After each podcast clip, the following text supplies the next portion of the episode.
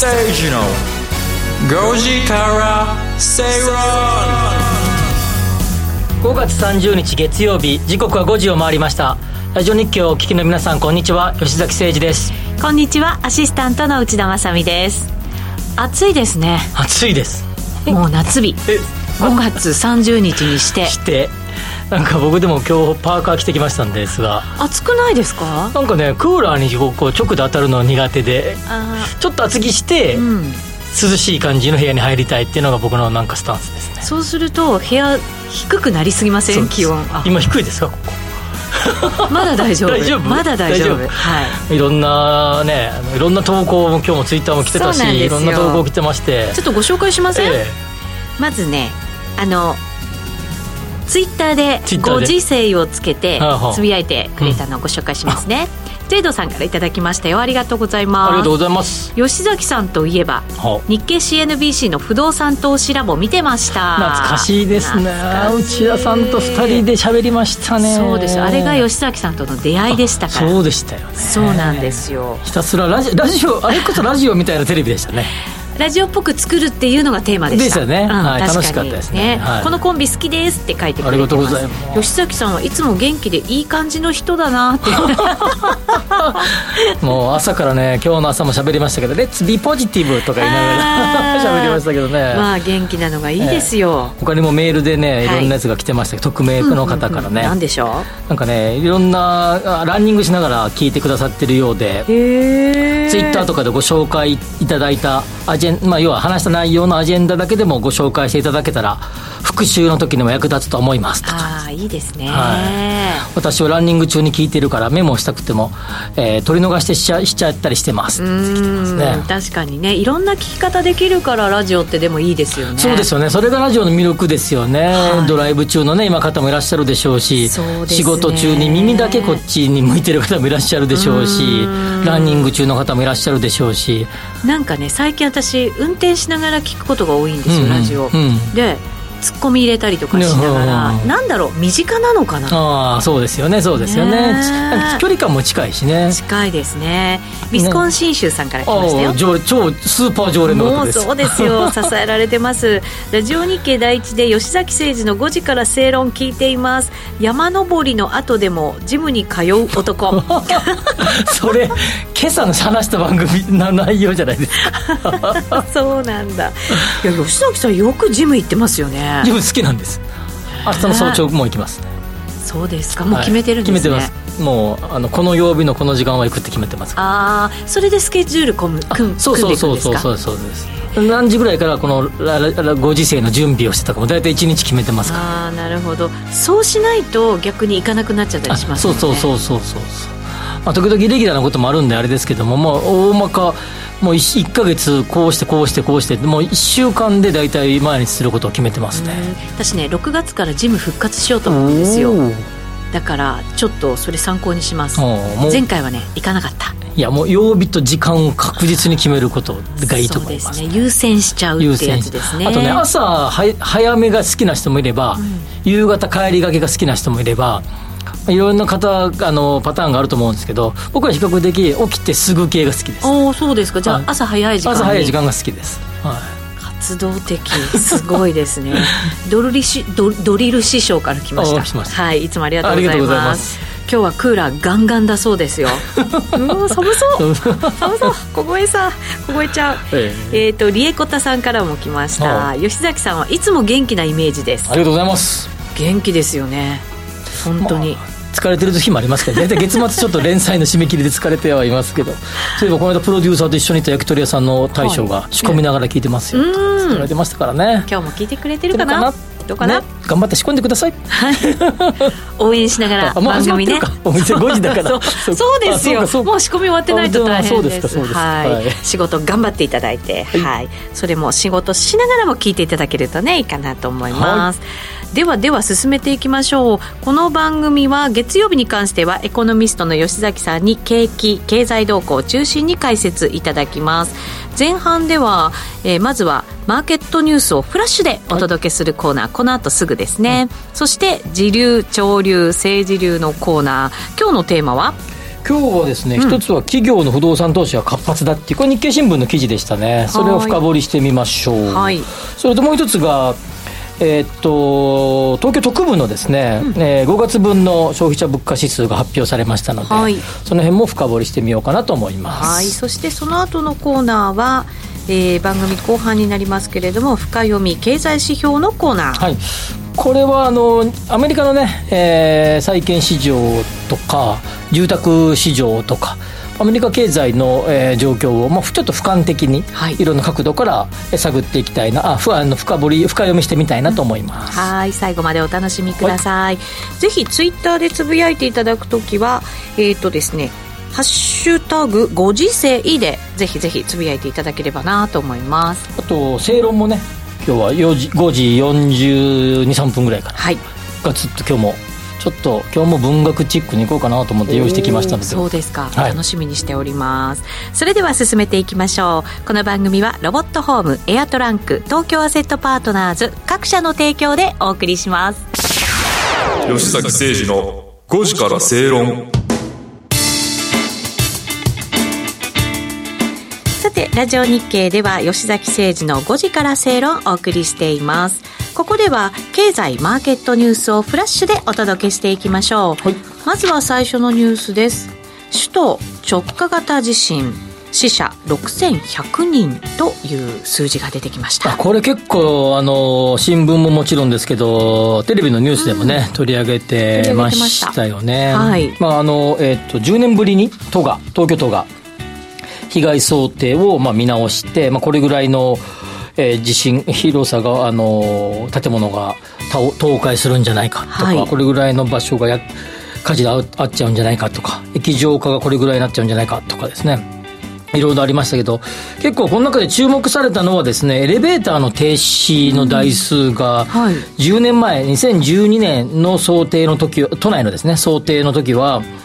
7473台っていうのがですね、これはあの、都心南部を震源としたマグニチュード7.3の地震の想定で、えー、7473台が止まるんじゃないかっていう想定、まあ、あくまでシミュレーション上の数字ですけれども、はいええ、それが今回、えー、2万2426台ということで、まあ、3倍ぐらいの数字になっていると。あの死者数の予想とか、うん、あとはその帰宅困難者の予想っていうのはげ、まあ、すごく減ってるじゃないですか。そうですね、でもエレベーターはすごい増えてるんですね。建物の倒壊とかですね、うん、あえー、炎症も減ってるんですね。耐震化がどんどんどんどん進んできたのと、はい。まあ、国え都も補助金を出したりしましたので都も国もそれで耐震補強があのよろしくないという耐震状況がよろしくないってやつに対し関しては建て替えたりとか、まあ、例えばマンションでもよくこの耐震レベルがダメですよいいけてませんよっていうようなマンションは建て替えて、はい新しくなったりをしましたの、してますので、徐々に徐々に。そういう意味でも、えそこは、え随分変わってるんですが、このエレベーターの停止が、やはり、かなり注目を浴びて、3倍近くなってますからね。そうなんですよね。え、高い建物が増えたってこと？そういうことですよね。これはもうまさにですね、やっぱり、ここ最近で言うと、とかでは約7割の新築マンションがタワーマンションと言われてますので、はあ、新しいあ、まあ、もちろんあの部屋あの部屋単位でね、棟単位じゃなくて、部屋単位でいうと約7割がタワーマンションと言われているので、そうなるとですね、えー、まあ、当然その揺れに対して自動的に止まる。タワーマンションって結構、揺れに対しては強く設計をされていて、うんうんうん、あの、僕もあの一時期住んでた時はありましたけど、はい、全然揺れた感じしないんですね。だけど、全然中にあれ、あれ地震だった？みたいな感じなんだけど。なんか結構、なんだろう、あの、えーと、東北の震災の時って、うん、長くゆらゆら揺れるっていうイメージありましたけど、はい、それはですね昔のタイプで今新しいやつは下にゴムが入ってたりとかするので、揺れをこう抑える感じになってるんですね。昔は揺らしてこう逃がすって感じが今はそうじゃなくなってきてるんだけど、一方でそういう時も全然地震を感じなくてもエレベーターだけ止まったりするんでね。それはやっぱり安全のためなんですよね。カゴはこう揺れますからねなるほど。ちょっとの揺れでもエレベーターは止まるってあ、まあ、ちょっとっていうか、まあ、震度3とかだと止まったりするある程度の基準もあってもね、はい、あってもね、うん、そうするとですねこのタワーマンションのやつでそのエレベーターが止まる可能性が出る。そしてもう一つが空調が止まる可能性もある。電気系？電気系。一時期水、えー、水に使ってですね、えーね、ある多摩川のホテルのタワーマンションで結構話題になりましたけど、ありました、まあ、ああいうこととかですね、まあ、そもそも都心のあの再開発エリアの、うんえー、タワーマンションっていうのは、あの、比較的街のど真ん中立ってるやつはいいですけど、湾岸エリアのやつとか、えか海の上に浮かんでる島のやつとか、あるいは川沿いのやつとかって、もともとこう、そんなに地盤が強くないところに建ってるマンションも結構多いですから、はい、あの、当然ものすごく、しっかりとした杭基礎を売ってるでしょうけれども、そういう状況は、そもそも的に言うと、そんなにいい、いいっていうか、硬い地盤のところに立ってませんので、まあ、そうなると液状化の問題、そうですね、とか、まあ、いろんなことがまあ言われているっていう中で、まあ、今回のやつはかなりこのタワーマンションに対するこう若干ネガティブな想定だったんじゃないかなというように思いますね。なるほど。あの結構車なんかでも進化しててただもうセンサーとかやられちゃうと全部がね、うん、やっぱり使えなくなるみたいなのあるじゃないですか、うん、でもこういうマンションも高いの本当かっこよくてねなんか、そう憧れちゃいますけど、うん、それでもそういう電気系統とか中枢やられちゃうとなかなか難しいっていう。そうそう30階とか40階から階段で上がるようにしますからね結構だから止まっちゃうともうみんな外でお茶とかしてて再開するまで待つとか言うじゃないですか、まあ、そうあんまりねこれちょっとそういうこういうところもあの見直しのきっかけになるかもしれないですね。あそうですね。はい。えー、さて次はアジア各国経済の再建急ぐということですね、うん、インドの外相が資源高騰で不確実性が高まっているというそんな話も入ってきています、はいえー、次人民元の外貨準備5年で4倍弱に膨れ上がっているという、ね、これ何度か取り上げましたよね。基準通貨のやつがね、うん、あの円の割合が減ってきてるっていうのね、はい、そうですそうです。なのでまあ米ドルユーロ、まあ、日本円も上位に入ってますけど、まあ、人民元がまあかなり増えてきているという。5年で4倍弱ですからね、うん、そうですね。特に新興国なんかでは、ね、存在感高まってるんでしょうね。中南米とかで急増ってことですからねこにはリスクもあるような気がしますけど、ね、なるほどそうですよね。えー、次は明るい話題ですよ。欧米の旅行需要ほぼコロナ前の水準にということです。ただし東アジアは低迷しています、うん、あこれ東アジアに来る人がっていうことか、うん、なるほどね。そうですね、うん、中国なんかやっぱまだまだゼロコロナっていうところがね、ね、ありますからね。まあ比較的これあの国境がねあの欧米の場合は陸陸の上に引かれてるじゃないですか、うんと、まあ、イギリスとかちょっと違うけどね、はい、まあ、アジアって、まあ、中国とかですけど、まあ、日本とか島の国も多いじゃねフィリピンとかもそうですね。そうすると、まあ、なかなか、えー、水際っていうのが、まあ、明らかに水際ってことね。そうなるとねそうですね。この前もニュースであの、うん、Airbnb の、うん、あの今年の夏の予約がもうコロナ前に比べると3割増加してるなんて話がありますからね。でもねこの辺すごい活発に動いてますよね、まあ、ただですね、まあ、徐々に徐々に後でも出てきますけど日本のねあのえっ、ー、と何外,、えー、外国人の観光客受け入れ体制が変わってきているので、はい、ようやく、はい、まあまあまあまあちょっとちょっと時差があるけれども、うん、アジアでも増えてくるんじゃないかなと思いますね。すね。まただから海外に行くからワクチン打つんだよねっていう話もよく聞いて、ね、はい、そういう効果もあるのかなと思ったりもしますけど、次は中国の成長率。相次いで引き下げです。民間予測が3%から4%台が中心になっているということですね、まあ、ロックダウンもしてるしね、まあ、そもそもちょっと成長ね、いつかそろそろそろそろ停滞に来るんじゃないかなっていうさなかのに、こういうコロナのことがありましたので。そうですね。はい。これだなまあ6%台保てないとなんか国が維持できないみたいな話昔ありますけどね、ね、大丈夫なんでしょうかね、はい、次は我が国日本の話ですね、内閣の支持率が66%に上昇しています、えー、発足後最高の数字叩き出しています、うんこれ今日の日経新聞の一面でしたよね確かね、はい、日経新聞とテレ東が27から29日に世論調査を実施した結果ってことで、俺なんかそういえば岸田さん岸田さんあの内田さんと喋った時にあのあの岸田さんと岸田内閣と間違えました。岸田内閣と内田さんありがとうございます。総理みたいな感じですが。総理です。はい。えー、何でしたっけ？あそうそうそうそう。比較的あの日経新聞だとか、はい、とか CNBC とかの世論調調査が岸田政権のやつがすごい厳しいって話が。あの投資家寄りの数字出てますからね。ですよね。そうそう、はい、比較的経済とか投資系のにその重点的な政策が少ないっていうことで、はい、あの内閣支持率がすごい低いって話でなんか少し前に食事しながらその話盛り上がってましたけど、しましたけど、ね、今回は日経新聞とテレ東がやった世論調査でも66%と発足後最高と。どこを評価してんですか、ね、分からないですけども。なんかええんだこれ。他の新聞社がやったんかい？って僕朝朝これ新聞見た時にあれ？みたいな。日経新聞か、ね、と思いましたけどね、確かに、ね、あれだけにね最初ね投資家っぽい方々の支持率低かったですよね、急回復ですよね。いや本当そうですね、まあ、これ全体の数字ですからね、投資家に絞ったらまたどうなんだっていうことですよね。感じになるのかもしれませんけど、まあ、ただね、この一つはですね、ここ最近のずっと、まあ、あの安倍政権、えー、菅政権と引き続き見てたら、やはりコロナの新規感染者数が減れば支持率は上がってるよね。確かにそうですね。ますね。もう完全にもう逆相関の関係か、えー、下がれば上がるっていう感じですので、まあ、それが今は出てるんでしょうね。う今まあ人動き出せるようになってますからね、ある程度、ね。ードだよね。はい、うん、そうですね。ただコロナのその感染者数がまた上がってくるとどうなのかっていうところもねあるのかもしれませんが、はい、次最後ですね共同声明の変更を考えていないというふうに発言したのはこれも岸田総理ですね、うん、日銀との関係を、うん、はい言っているようでございますが。でも日銀ねどう日銀はあれですよね政府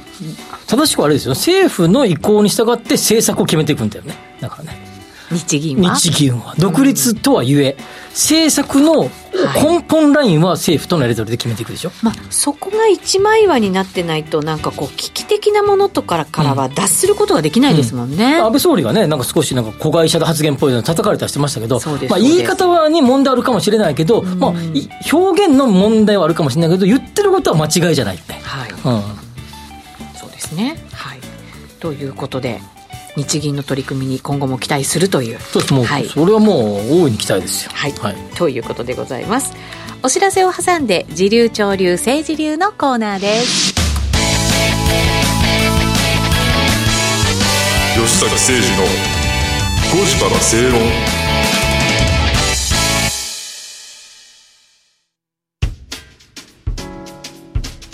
お聞きの放送はラジオ日経です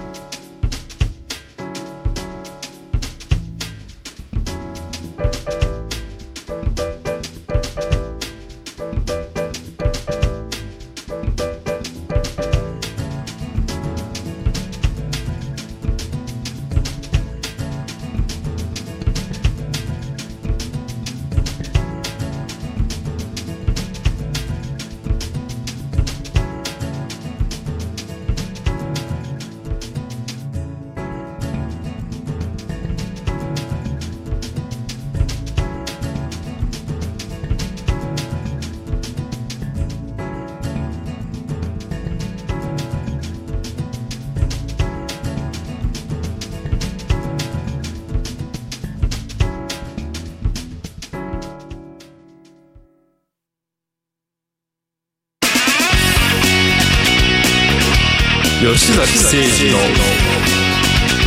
5時から正論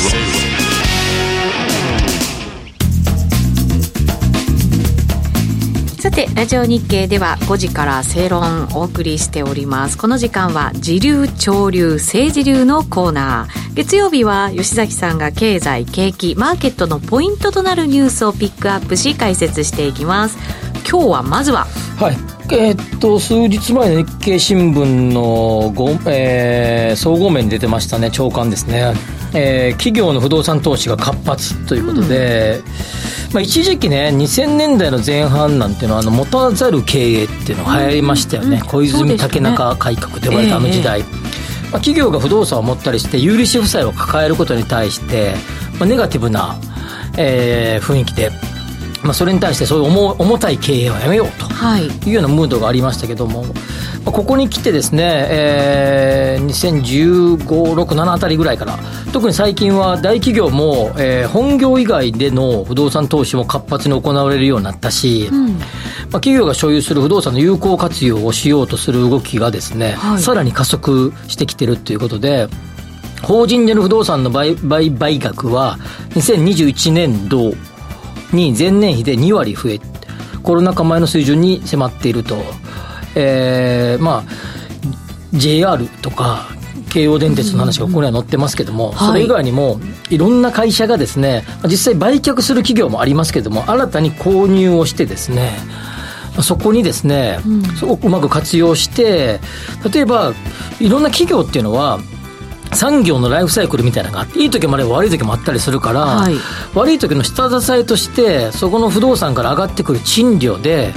持たせるっていうようなことも、えー、その背景にはあると思うんですね。安定収入の一部をしっかり作っておこう、うん、ということなんですね。下支え収入としても。なるほど、まあ、あの会社名はあれですけど、まあ、すぐ分かるかもしれないですけど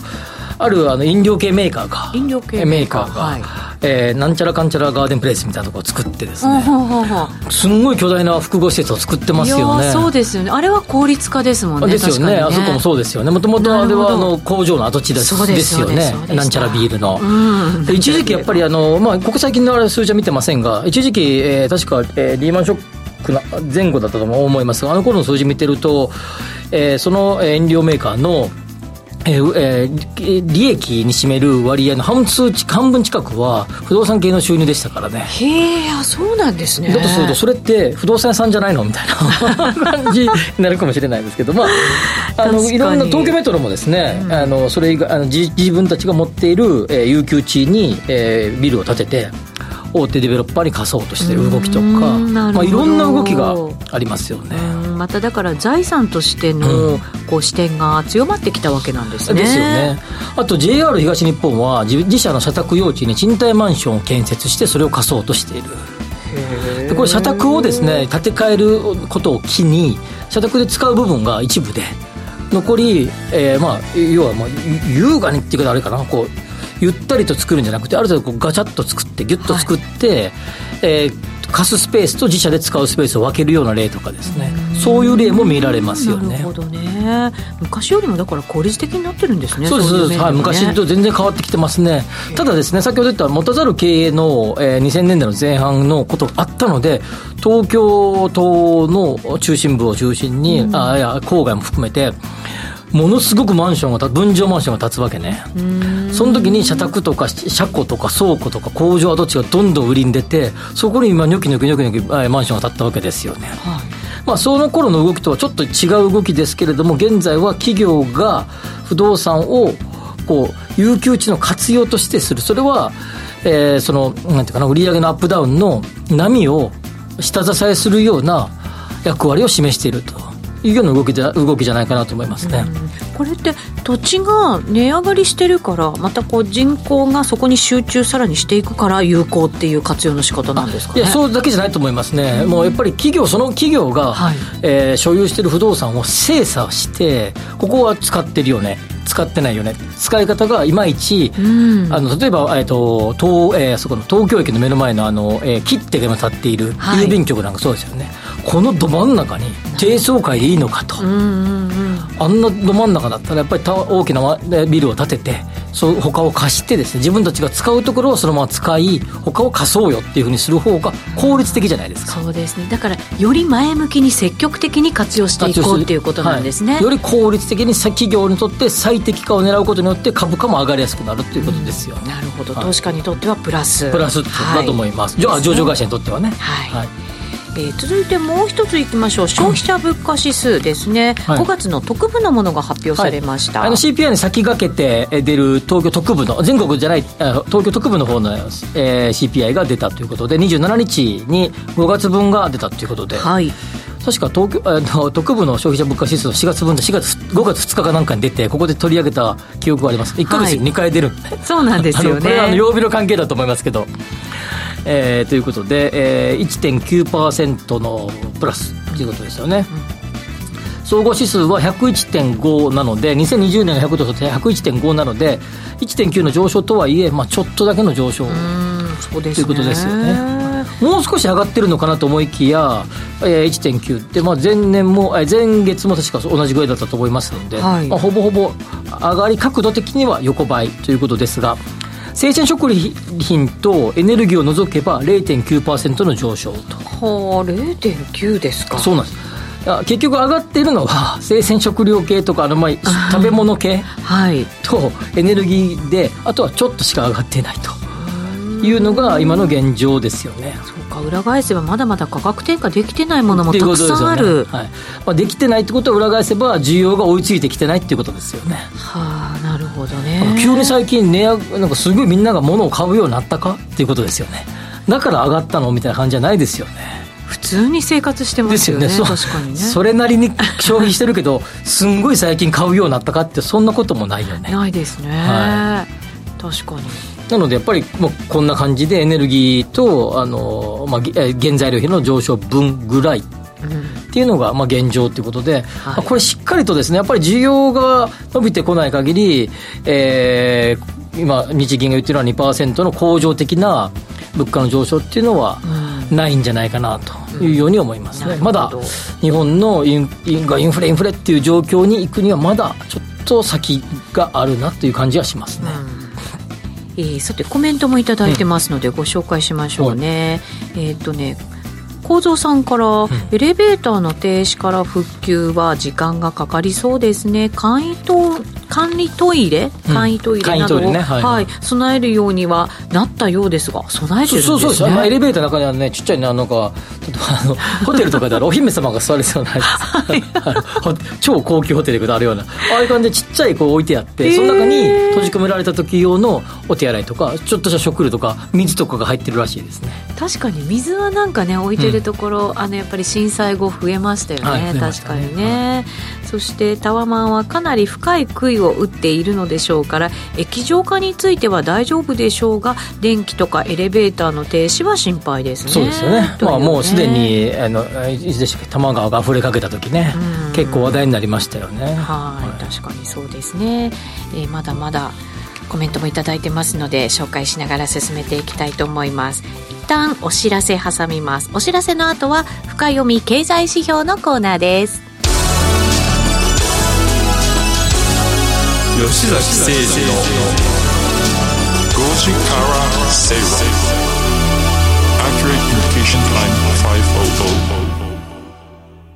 最近子供も大きくなってきたから、いつの間にか荷物が増えて家が狭くなってるんだよな。物が増えると使いたいものがすぐに見つからなくて、イライラすることも増えてきた。でも、広い家に簡単に引っ越すこともできないし。それなら、宅配型トランクルームのエアトランクを使ってみたらどう？エアトランク？エアトランクは最近話題の宅配型トランクルームで玄関先まで専任スタッフが荷物の出し入れをしてくれるから、重たい荷物も自分で運ぶ必要がないの。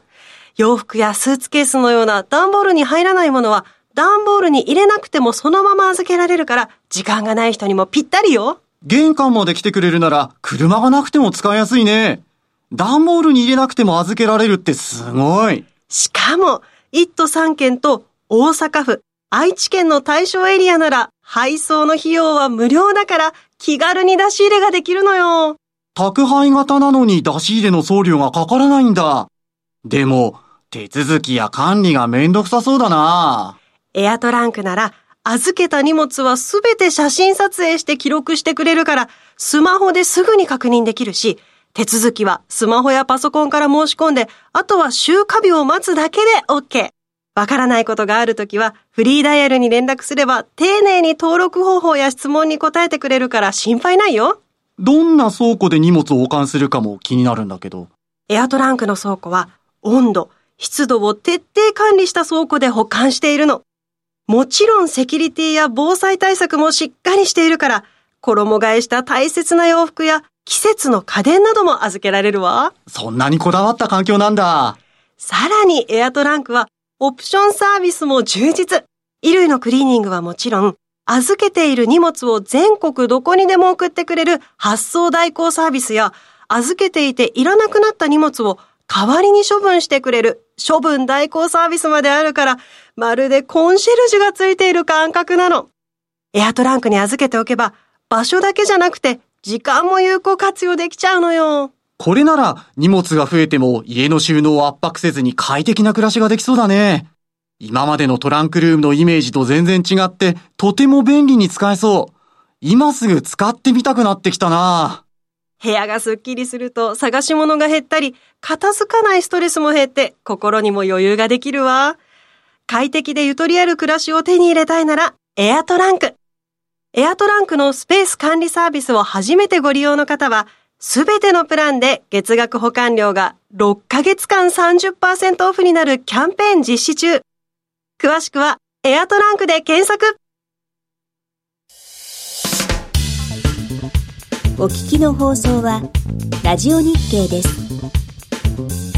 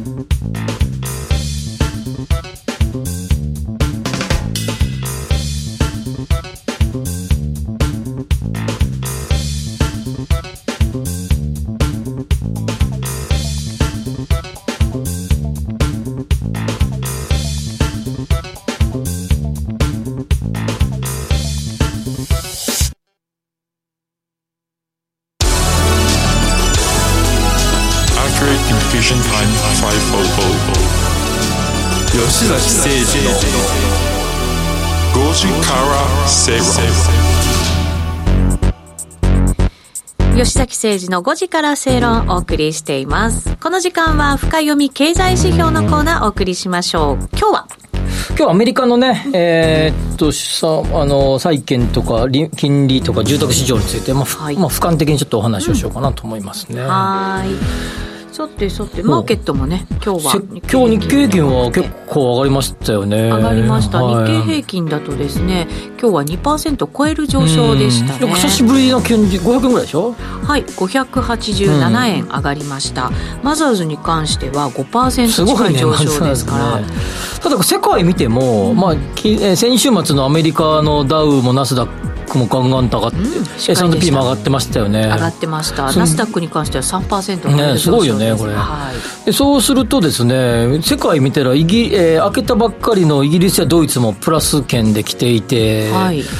でももっともっともっと他の人インドとかタイとかシンガポールとか、うん、中国も大体どこもかしくも今日いいんだね。そうですね。本当全面高って。世界全面高そうです。地球規模で全面高になってますけど。あんまなくないですか？こんなには。あるんかな？あるんかね？何が変わったんでしょうね。すごいね。トル中東とかあそちらも見てもプラスだよね。かなりのね、はい、なんか先週ぐらいからねなんかちょっと流れ変わってきたかなっていう感じがします、はい、一方でユーロ円がねやっぱりちょっとユーロがあの FRB があの何年か、えー、何？8年ぶり？10年ぶり？あのマイナス金利を解除するとかって言ってるから、はい。ユーロにこういってるね。お金がねお金がね、はい、向かっていく感じ、ね、そんな感じがしますね、はい、はい、まあ、そんな中で、えー、っとアメリカですがまあ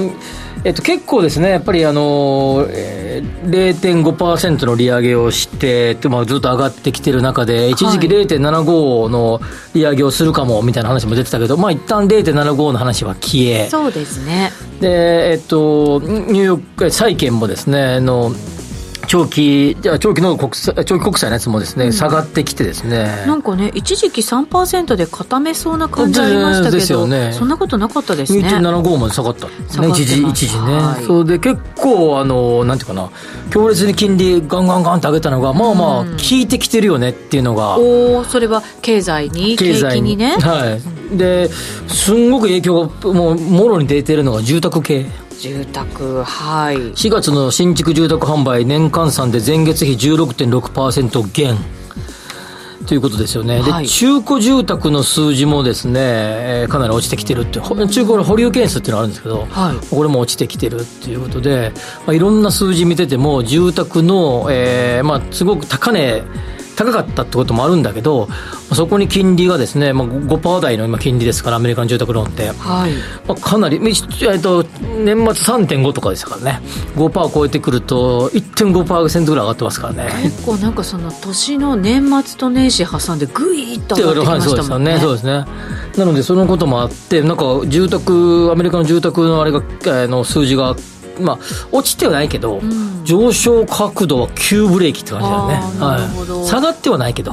それはどうなんでしょうね、いい形なんですかね、そうするとね。まあ、価格調整局面なのか、これがだからブレーキを急激に踏みすぎると怖いよね？っていうことですよね。まあ、日本のバブルもこういう形で崩壊していくわけですよね、もうもう30年ぐらい前ですけど。あれだって住宅とか土地の価格から来たんでしょ？で、金利をこう強くして、あとはまあ総量規制とかもいろいろありましたけど、はい、まあ今回総量規制とかはしてないでしょうけど、金利を上げることによって、やっぱ不動産、住宅の影響はもろ出て、アメリカのこの数字はもう、軒並み4月分の数字悪いですよね。あれは悪いじゃないか。あの上昇角度が止まりつつある。伸び率がだから小さくなってきているよっていう感じなんですよね。はい、すごかったのにねって感じだよね。どうなんでしょうね、このまま落ち着いてくれれば、そしたら FRB もそんなに急激な、ね、うん、利上げってもうあまり考えなくてもいいわけでしょ、まあ、そうですよね、まあ、そうです。ただ、多分ですね、これ、今回の新新この間発表された新築住宅販売、アメリカのは、はい、予測予想は、市場予想は75万戸でしたからね、それが59万戸って、どうですか、えっとなえー、8掛けぐらい？そうですね。ですよね。これよ市場予測をこんだけ下回るってなかなかないと思いますよ。これってやっぱり悪い印？ねって言いたくないけどその雰囲気がちょっと匂うよねっていう感じ。知ってだってあれですよね。市場予測通りって株価でも同じじゃないですか。市場予測通りって大きなあの逆にポジティブに反応するでしょ、うんうんまあそうね、あんまりよくないなっていうのでもよくない通りの予測が来たら結構まあまあそんなに悪く悪く出ないじゃないですか予測を大きくガーンって下回った時ってね、普通のリスナーの方で投資された方よく分かってる通り株価でもガタンと下がるじゃないですか。そうですね。やっぱあんまり予測を大きく下げましたねってなんかまあ別にこれ企業の株価と一緒にするつもりはないですよ。それはあの企業側がこれぐらいいきそうですよっていうのはいかなかったわけですからこれはあくまでも業界のてはエコノミストの予測よりかはあるいはストラテジストの予測からは下がったっていうだけなんで、予測が甘かったんじゃないのと、吉崎さんと。言われたらそれまでのことなんだけど。僕吉崎さん僕の予測じゃないけどねこれ。僕の予測よく予測じゃないけど。って言われたらそうなんだけど、まあ、でもそれにしても8掛けって結構悪くないっていう。いやそうですよね。これってまだほら販売じゃないですか。の数じゃないですか、うんうんうんここからなんか価格に今度影響が出てくるっていうのが次の、ね、動きになるんですかね、はいはい、それはもちろんそうですよね、ね、当然あの売れ行きが遅く弱くなってくるとそれに伴って価格も、えー、調整に入っていくってことですが、うん、まだ伸び率が止まっただけですからね。そうですよね。マイナスになったわけじゃないからねね、だからここからどうなっていくのかを考えないといけないわけですよね。僕は秋ぐらいにはっきりすると、うん、秋もう秋前ぐらいかな。夏ぐらいかな。8月ぐらいにははっきりすると思います。その流れが。5月6月7月の数字を見れば、はい、どこまでいってるかがなんとなく見えてへえだからその8月の分が出る頃ですよね、あだからごめん。567だから8月に発表される数字ね、はい、7月分の数字。なるほど。ここまで見れば大方見えると思いますね。同族22年の上期の分がほとんど出揃いますからねこれで。すんごい上がってグッてこんな感じになると思います。急激な下げっていうのもなんかちょっとインパクトありますよね。よね皆さん嫌な匂いがするって言ってるわけですよリーマンショックの時みたいな。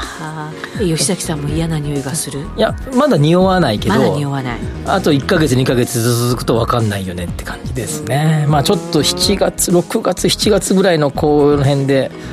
大体予測をしてみてもいいかもしれないけど、まあ、今日この時点ではなかなか難しいかなって感じ。まだ難しいですね、うん、6月5月6月、えー、だから5月でしょ？6月の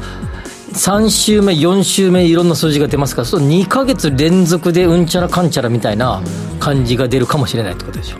急激にだからもしかしたら FRB も政策ちょっと変えてくるみたいなこともありえる。それがですねやっぱ言われてるよね。0.5をやめて0.25にするかもね。へえ。それはどうなんだろう。株式市場にとってはポジティブに受け止めるんですかね。だ。からそれはでもそうかもしれない。だから要は金融引き締めをやめるってことだから、うん、おそらく27日のあのニューヨークのあのダウがガッと上がったじゃないですか。575ドルか、はい、あれなんてまさにこの金融引き締めが止、ま、えちょっと収まるんじゃねっていう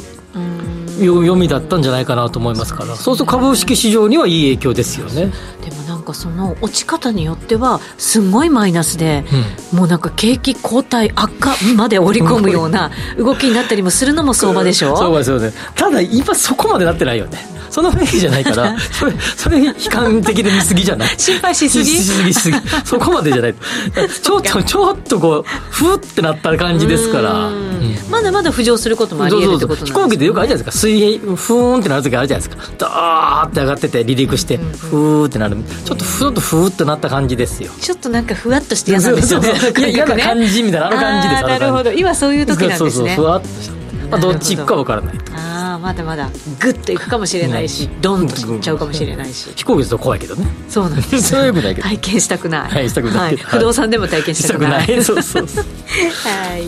ということでございます、えー、それではお知らせ挟んで今日の正論いきましょう。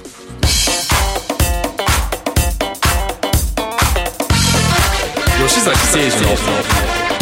5時から正論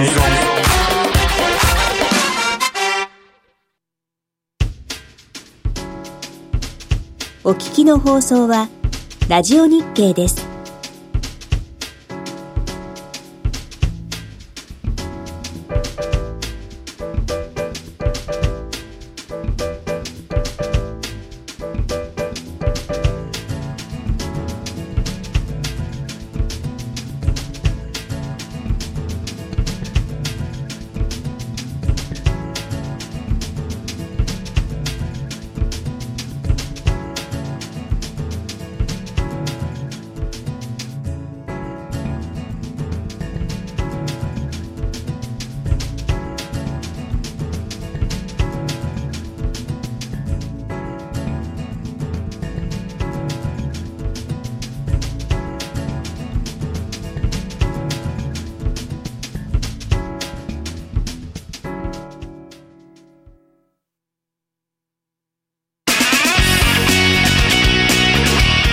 吉崎誠二の5時から正論それでは今日の正論です。はい今日はですね、えー、長いトンネルを抜ける先にあるものみたいなお話をしておこうかなと思います。はい。国境の長いトンネルを抜けるとそこは雪国だった、うん、もう誰もが知る名文。そうですね。川端康成先生の雪国の一節ですが、ちょうど我が国のですね、えー、観光ビジネスもそろそろ長いトンネルを抜けるような。ね、動きはね。動きは、そんな状況になってきました。うん、はい。6月、えー、10日からですか。えー、観光客を、えー、受け入れるようになって、はい、えー、ただ、あの、98カ国で添乗員付きのパッケージ客に限って、外国人観光客を受け入れるを再開するということで、はい、6月1日、えー、あさってか、水曜日から入国者が1万人の制限を2万人に変えて、その、まあ、枠の中で外国人観光客を受け入れるということが決まりました。うん、はい。まあ、そういう意味で我が国の観光ビジネスも長いトンネルを抜けるような。いやようやくですよ。雰囲気になってきましたよね。えーあの、そう受け入れるとですね、やっぱり我が国の中ではどちらかというと、これまでマスクをするっていう文化で、いやこのね真夏日でもまだまだ、皆さんマスクして歩いてるって姿ありますからね。皇居の周りを走ってる方々もマスクして走ってる方も結構いらっしゃいますが、はい、普段マスクをしていない国からの観光客を受け入れることになるので、まあ、当然我が国の政策的にはですね、マスクをすることを徹底してもらうとか、まあ、当然今回公共交通への、えー、外国人観光客を受け入れも OK することのようですので、はい、まあ、そういうのを徹底するというようなことも言われていると。だからパッケージで、ね、そうですね、パッケージでやるんですよね。ねはい、一方でそういう、そういう心配とともにですね、ホテルや飲食業が2年以上ですね、外国人を受け入れていなかった現実があるわけじゃないですか。はい、2年ちょっとぐらいか。そうですね。もう2年半ぐらいですよ、はい、通常じゃない状態、外国人観光客にの受け入れてこなかった状態、そうそういう意味での通常じゃなかった状態がずっと続いてきたということで、はい日本人が、日本の観光でこう売りにしていたそのおもてなしビジネス、おもてなしの心みたいなものがどれぐらい、えー、復活することができるのかっていうところも一部心配じゃないかなと。あのー人がね、働く人が確保、す、で、にもうできてるのかどうなのかですよね。それも心配ですよね。よねはい。ホテルも休みの日もあったりとかね、はい、飛行機も間引いて飛ばしてたりとかするの、そういうの確保できてるのかどうか。そういうのも心配だなというふうに思いますが、ただ、外国人の観光客から見ればですね、その、なんていうか、ある、ある種の長い長いトンネルを抜けて、やっと日本に行けるようになって、うん、やっと日本に行ってみたら、やっぱり素晴らしい国だったなというふうに言われたいなと。いや思ってほしい。思ってほしいですよね。思ってほしいです。川端康成の雪国ではですね、それトンネルを抜けた先は一面銀世界だったわけですよ。はい、ね、素晴らしいですよね。素晴らしい世界だったわけですよ。うん、我が国のそうおもてなし文化、観光文化もですね、はい、外国人の人にとってトンネルを抜けた先にある我々のおもてなしの文化が素晴らしいなというふうに言ってもらえるように受け入れていくべきなんじゃないかなと。そうですよね。だから円安になってるから買い物たくさんできる。そこだけじゃないわけですよ。そうそう いっぱい来てもらおうよ。いっぱい良い国だって知ってもらおうよと。まあ、そんなような感じで、うん、えー、外国人観光客を受け入れていくべきなんじゃないかなと。はい、我々もお待ちで出会ったらそんな気持ちで、ハローと言ってみたいなと。ハローと。ハロー 言ってみますか。ちょっと勇気いりますけどね。ようこそみたいな、うん、言ってみたいなと思いますよね。ねはい。確かにそういう気持ちで、なんかね、明るい気持ちで迎えてあげたいですね。うん、マスクがどうこうってやっぱり心配する声の方がまだね。ね。そうそうそう。もうポジティブに、ようこそ、ようこそ今日日本にお越しくださいましたっていうような気持ちで受け入れていきたいなと。はい、そんなふうに僕は思いましたね。逆に我々がそういう気持ちで迎えれれば、うん来てくださった方々も日本の文化を受け入れようとする、うん、してくれるはずだから、うんね、きっとマスクとかも我々がしてれば一緒にしてくれるとか、ちょっと甘いですか？そういうのいやいや、合わせて、合わせていこうって思ってくださいますよ、きっと。ねそうですよね、トンネルの先はいい世界があるんだよ伝えていきましょうよ。はい、うん、はい、そうですね。はい。明るい気持ちで、ぜひぜひ皆さん迎えていただければなと思います。はい。はいさて、コメント今日もたくさんいただきましたので、また紹介しましょうかね。はい。JR 九州は不動産経営がメインというのが有名ですね。まあ一応電電鉄会社だけどいっぱいホテルやってたりねマンションいっぱい建てたりしてますよね。そうですね、はい、ただあのこのさっきの話は自社が自分たちで所有してそれを活用するっていう話ですから、うん、まあ、確かに不動産業者っぽいことも JR 九州はされていますが、はい、自社の自社の物件の活用もされているっていう、両方やられてますよね、うん、JR 九州さんはね。はい確かにそうですね。いよ総理ときました。内田さんのこと呼び待ち岸田さんって言ったからね。確かに、えー、総理と言ってくれました。そして今日はね吉崎さんの写真を私撮って載せたんですけど ここれは伝説の高級パーカーいやいやいやいや安物パーカーでございますよ。いやいやいやね。はいぜひぜひまた、はい、明日も明後日も皆さんハッシュタグつけて、うん、えー、ご時世いでつぶやいていただけるといいかなと思います。復習にはぜひ、うん、ポッドキャストを登録していただいて、はい、そうですね。ポッドキャストランキングをますます上げてもっともっと上げてほしいなと思いますね、うん、はい。ぜひぜひこちらにもご協力をいただければと思います。僕なんかねあの平日は何時間、えー、の34時間ぐらいに一遍ぐらいランキング何位かなって見てますからね。えそんなにこまめに？こまめに見てますよ。気にしてるんですね。そうですよ、はい、頑張りましょう、はい、そうですね。はい。ぜひぜひ皆さんポッドキャストも、えー、登録いただければと思います。よろしくお願いします、はい、この番組はロボットホームエアトランク東京アセットパートナーズ各社の提供でお送りしてまいりました。ここまでのお相手は吉崎誠二と内田まさでした。明日も夕方5時にラジオ日経でお会いしましょう。お会いしましょう